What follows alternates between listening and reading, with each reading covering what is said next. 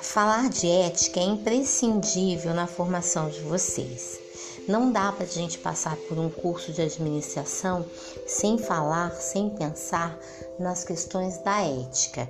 E a ética se insere dentro da filosofia, é um dos temas da filosofia. A aula de hoje traz a ética nas empresas. É isso que nós vamos ler, discutir e pensar um pouco.